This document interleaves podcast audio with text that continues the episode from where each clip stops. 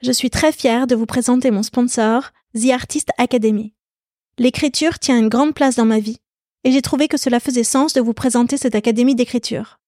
The Artist Academy est connue pour proposer des masterclass d'écrivains lus dans le monde entier, comme Eric Emmanuel Schmidt, Raphaël Giordano ou Bernard Werber. Des masterclass dans lesquelles ces grands auteurs vous partagent leurs meilleures techniques d'écriture.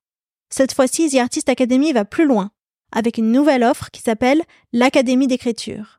L'Académie d'écriture, c'est un coaching sur 12 mois qui vous prend par la main de la première page au point final de votre manuscrit. Vous êtes coaché par des agents littéraires et vous avez accès aux masterclass de 8 grands auteurs. Les thèmes abordés? Donnez vie à vos personnages, travailler la musique des mots, structurer votre récit. Ce programme est fait pour tous ceux qui ont un rêve d'écriture et qui veulent enfin le réaliser. Que vous soyez débutant ou expérimenté, c'est un programme qui vous aidera à installer une routine d'écriture dans votre vie, à développer votre légitimité et à ouvrir votre créativité. On parle souvent ici, dans la fin des règles, de ce moment de la midlife où l'on revient à soi pour aller à la poursuite de ses propres désirs. Si vous avez envie de rejoindre cette académie d'écriture, alors avec la fin des règles, vous aurez 10% de remise. Je vous invite à remplir le formulaire qui se trouve dans le descriptif pour avoir toutes les informations. Si vous aimez écrire et que vous avez envie de tenir votre livre entre les mains, allez-y de ma part.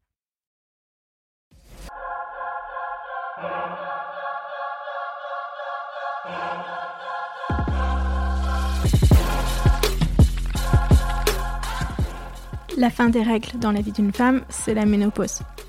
Ici, les femmes qui sont passées par là vous parlent de leurs symptômes, de traitements et astuces, de leur rapport avec leur propre corps, d'intimité, de carrière professionnelle aussi, mais surtout, eh bien, de la fin des règles, celles que l'on s'impose ou que l'on accepte.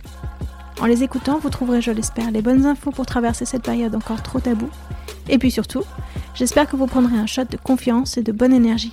Je m'appelle Odayo et j'ai 44 ans. Allez, venez.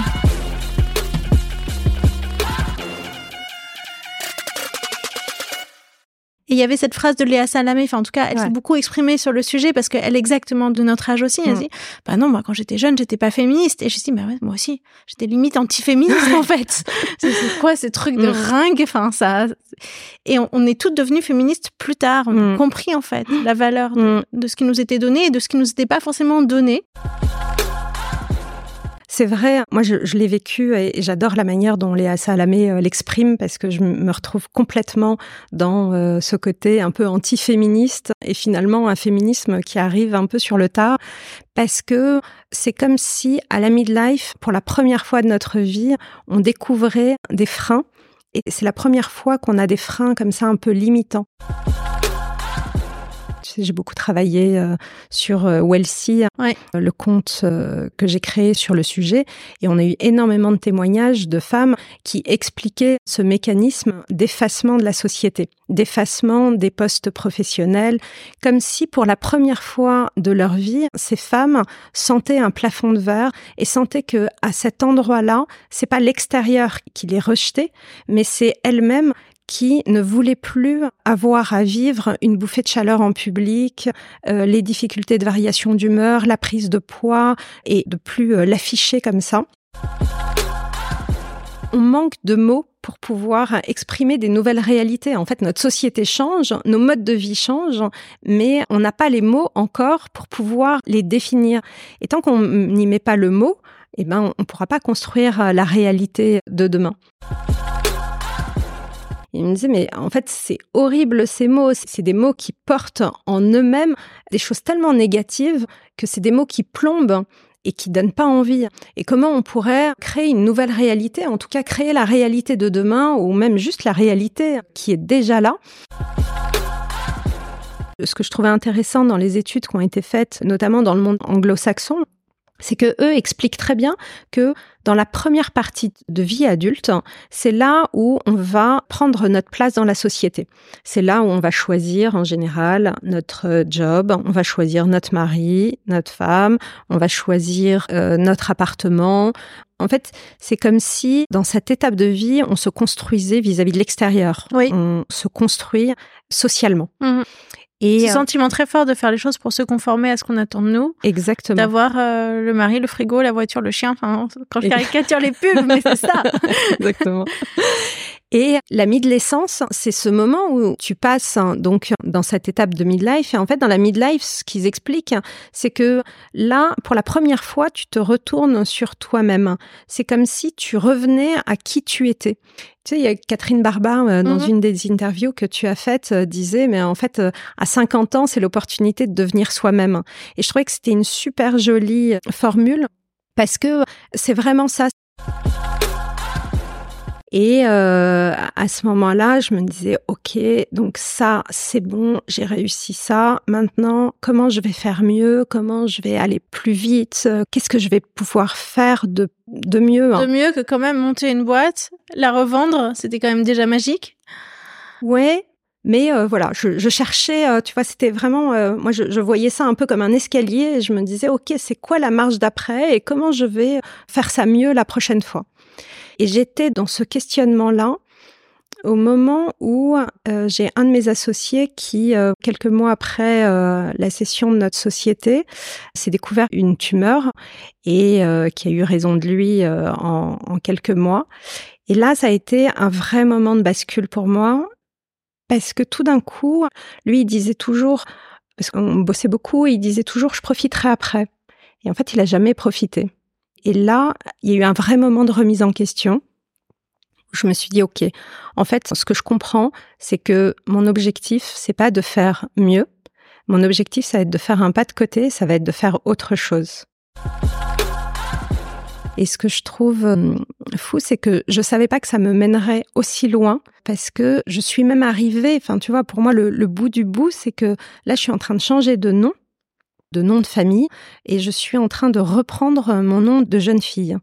Alors j'y accole bien sûr mon nom euh, marital parce que euh, euh, je suis toujours avec mon mari et pour moi c'est pas une remise en question de ce choix-là.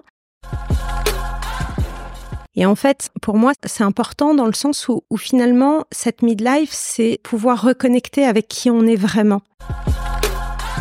Quand j'en parle avec mes filles, elle me disait oui, mais alors attends, ça veut dire quoi? Ça veut dire que nous, on va s'appeler euh, Cohen Corn, et puis quand on va se marier, on va rajouter encore un nom. Et puis si mon mari il a fait la même chose, eh ben on va euh, afficher quatre noms. Et comment tu fais pour choisir? Parce que du coup, tu me refiles le problème, parce que c'est à moi de choisir lequel des deux noms je dois retirer.